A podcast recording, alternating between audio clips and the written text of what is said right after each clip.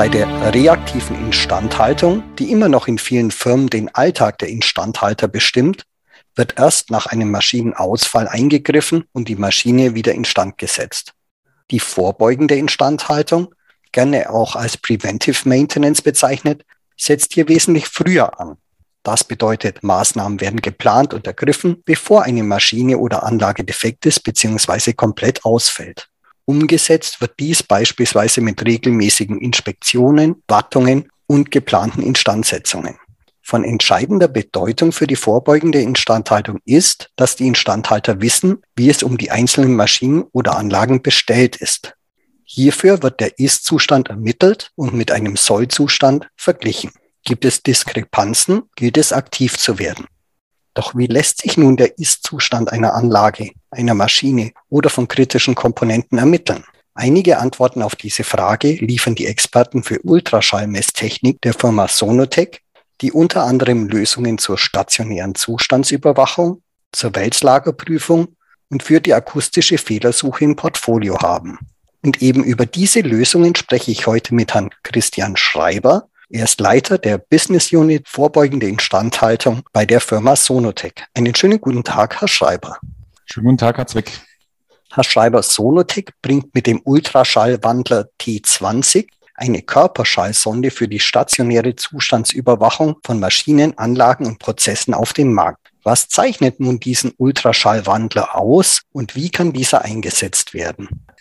Der T20 ist eine Antwort von der Firma Sonotech auf das Bedürfnis, mehr und mehr Prozesse, Anlagen, aber auch Verschleiße zu monitoren und dafür den hochfrequenten Ultraschallbereich zu nutzen, weil ihnen bestimmte Merkmale des Verschleißes zum Beispiel recht frühzeitig auftreten. Dadurch gewinnen sie mit diesem Frühindikator zeitige Anzeichen ähm, von Veränderungen bis hin zu, zu Verschleißen aufgrund von Fehlern. Und das macht es interessant, ein zweiter Treiber hinter dieser Entwicklung ist, dass aktuell die Messtechnik sich so weit entwickelt, dass auch hochfrequente Datenverarbeitung hier mehr und mehr auch in der Breite möglich ist. Und wir als Ultraschall-Spezialist, der auch äh, über 30 Jahre Erfahrung hat, äh, kundenspezifische Wandler für bestimmte Prozesse oder Einrichtungen auch zu entwickeln, das auch einfließen zu lassen, um hier das richtige Stückchen Sensor zu bieten, um dann komplex verschiedene Dinge zu überwachen, zu monitoren.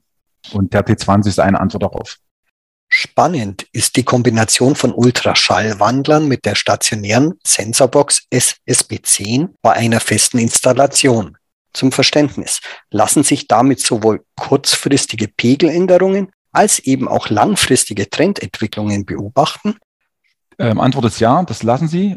Der hochfrequente Ultraschall als Rohdaten äh, erzeugt ein sehr großes Datenaufkommen. Und das ist mit herkömmlicher Messtech teils noch nicht abzutasten und zu verwerten. Deswegen zielt die SSB hier an der Stelle an, nimmt den hochaufgelösten Ultraschall, wandelt ihn um, tastet quasi ab und macht ihn verfügbar für Messkarten, für Überwachungssysteme, die diese Abtastraten noch nicht leisten können. Wandelt ihn den Ultraschall quasi um, filtert ihn, verstärkt ihn und bereitet Pegel auf, die dann im Nachgang nutzbar sind. Ist das auch der Grund, warum sich diese Ultraschallwandler nicht direkt in eine Maschinensteuerung integrieren lassen? Richtig, das ist der Grund. Es braucht hier ein Stück Elektronik, um hier noch zu wandeln. Die SSB ist hier über eine RS485-Schnittstelle, über einen Stromausgang in verschiedene Systeme SBS-Steuerung einzubinden. Es lassen sich dadurch die Pegelanzeigen aus dem Ultraschall in eine Prozessanzeige darstellen. Es lassen sich Alarmträger legen, wenn bestimmte Schwellwerte im Ultraschall überschritten werden. Oder es lässt sich sogar eine direkte Schaltung anbinden, wenn alarmierende Pegelzustände überschritten werden. Welche Arten von Sonden lassen sich denn mit dieser Sensorbox verbinden? Im Ultraschall haben wir die klassischen Unterscheidungen in den Körperschall und in den Luftultraschall, äh, also Ultraschallsignale, die entweder über die Luft auf eine Ultraschallsonde treffen oder Sonden, die direkt mit dem Prüfling, mit dem Prüfobjekt verbunden sind. Also beide Arten von Sonden lassen sich dort einbinden. Wichtig ist, dass die verbauten Materialien, wie zum Beispiel spezielle Komposite, die wir im Körperschall einsetzen, sehr breitbandig und sehr hochabtastend Ultraschall empfindlich detektieren können. Dann lassen sich sowohl Luft- als auch Körperschallsonden dort integrieren. Aber ich muss dann diese Sensorbox, diese SSB10 dann auch entsprechend parametrieren, richtig? Richtig. Dafür gibt es eine Software und eine Schnittstelle, wo man über eine USB-Schnittstelle dann eine kleine Software die Pegel programmieren kann, bei welcher Pegelart ein Max-Pegel, ein Durchschnitts-Ultraschallpegel dann welche Trigger erreicht werden sollten, welche Ausgabe dort erfolgen soll. Das lässt sich alles einstellen. Es lassen sich Bandpässe einstellen, aus denen diese Pegel berechnet werden. Es lassen sich Frequenzen parametrieren, auf die wir uns speziell konzentrieren wollen. Das ist halt ein Vorteil, wenn ich zum Beispiel einen Prozess überwache und dort ein Frequenzband habe, was bestimmte charakteristische Merkmale herausbringt. Auch das lässt sich mit so einer kleinen Software vorher einstellen, parametrieren und dann sind die Trigger richtig gesetzt. Ich würde jetzt noch gerne auf das Thema Wälzlagerprüfung zu sprechen kommen.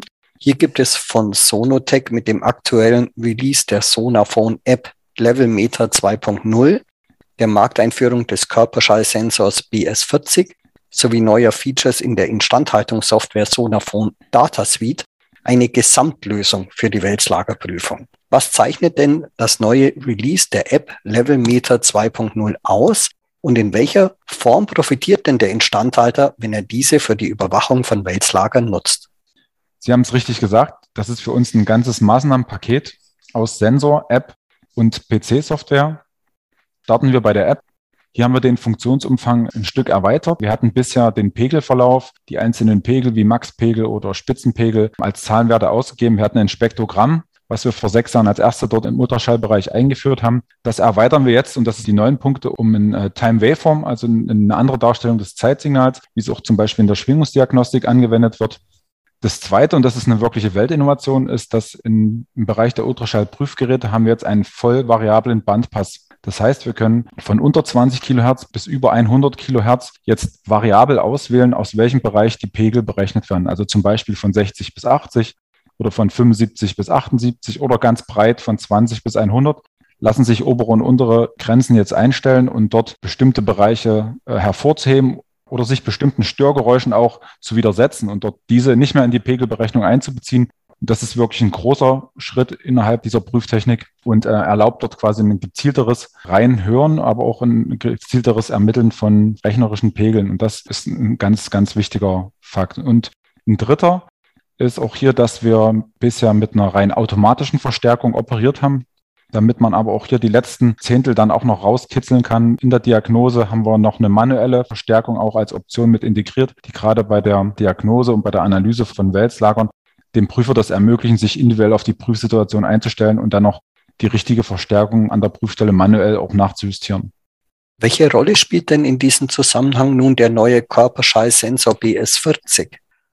Der BS40 ist unsere Antwort auf die Wälzlagerprüfung. Er kommt mit verschiedenen äußeren Merkmalen daher, ist er sehr robust, mit starken Magneten, die das Anheften einem Lagergehäuse ermöglichen, verschiedene Formen an gebogenen und an glatten Oberflächen. Man kann ihn auch verschrauben an Mounting-Pads. Er ist sehr EMV-stabil, was bei Elektromotoren natürlich eine Voraussetzung ist, hat auch ein besonders geschirmtes Kabel, dass die Messkette einfach hier tatsächlich nur Ultraschallprüfwerte empfängt und verarbeitet und keine elektromagnetischen Störimpulse. Das sind die äußeren Faktoren. Das Wichtige als ein Ultraschallspezialist sind für uns aber natürlich die Kennwerte, die sich anhand der Sensorkennlinie ergeben. Wir haben ja einen Sensor, der natürlich auch bis äh, über 100 Kilohertz und auch unter 20 Kilohertz Signale empfängt. Er ist aber anders als in der Vergangenheit im Ultraschall war nicht äh, auf bestimmte Resonanzspitzen gezüchtet, sondern er ist aufgrund seiner speziellen Charakteristik, die aus dem oft aus einem Ultraschallkompositen, den wir selber herstellen, resultieren sehr gutmütig, sehr hat eine sehr geradlinige, fast lineare Sensorkennlinie. Das heißt, dass die Signale, die wir empfangen und die wir dann ausgeben, tatsächlich vom Prüfling, vom Wälzlager, von dem jeweiligen Schaden im Wälzlager herrührt und nicht durch die eigene Sensorkennlinie an bestimmten Stellen verstärkt oder gedämpft wird.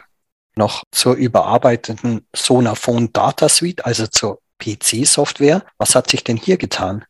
Die Gesamtlösung nennen wir App-and-Web-Konzept. Das heißt, das, was der neue Sensor zusammen mit der App am Sonaphone aufzeichnet, muss natürlich auch am Ende dort in der Plattform, wo wir Trendanalysen vornehmen wollen, auch äh, umgesetzt werden. Deswegen sind alle neuen Funktionen, die ich eben schon beschrieben habe, auch in der Data Suite umgesetzt. Wir haben dort auch die Anzeige des Time Waveforms, des Zeitsignals in einer anderen Form, als wir es bisher hatten. Wir haben die Auswertung, die aus dem Bandpass resultieren. Und wir haben eine neue Funktion, die noch Wiederholfrequenzen innerhalb des Signals berechnen kann. Also ein ganz kleines Analysetool dazu, und das, was quasi mit dem Handgerät aufgenommen wurde, ist jetzt natürlich auch optimal in der Data Suite dargestellt und kann für Trendbeobachtung herangezogen werden. Das rundet das Gesamtpaket dann ab.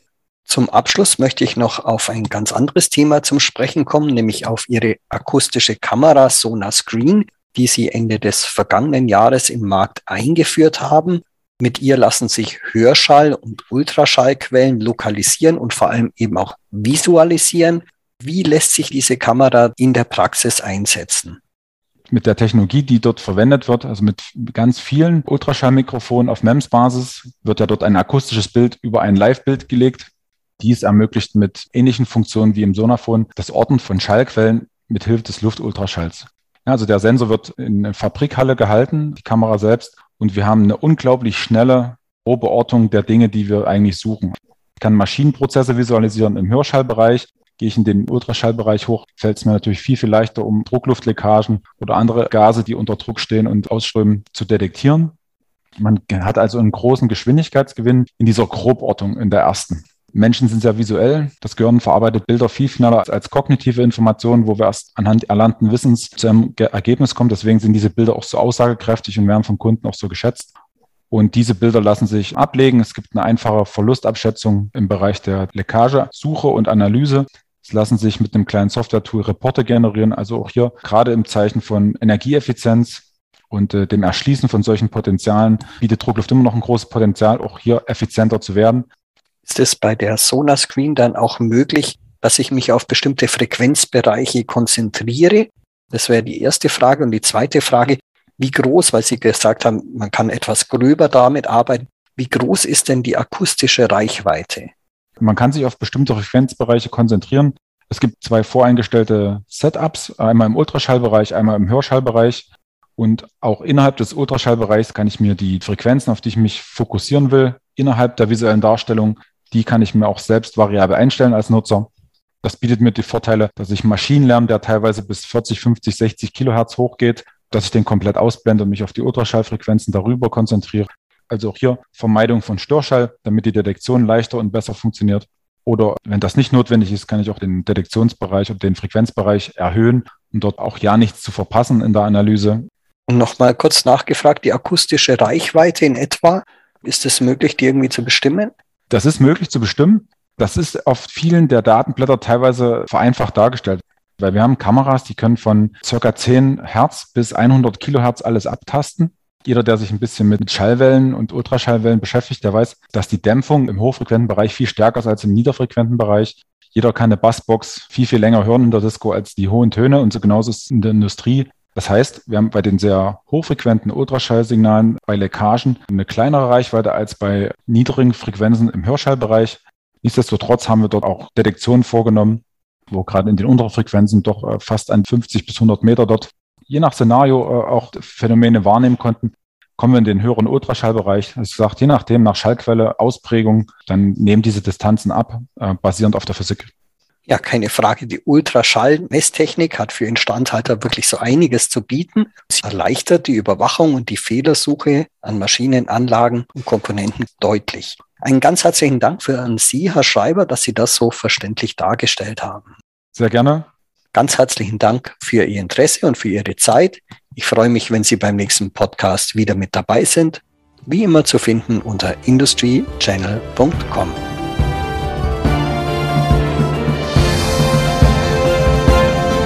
Industry Channel.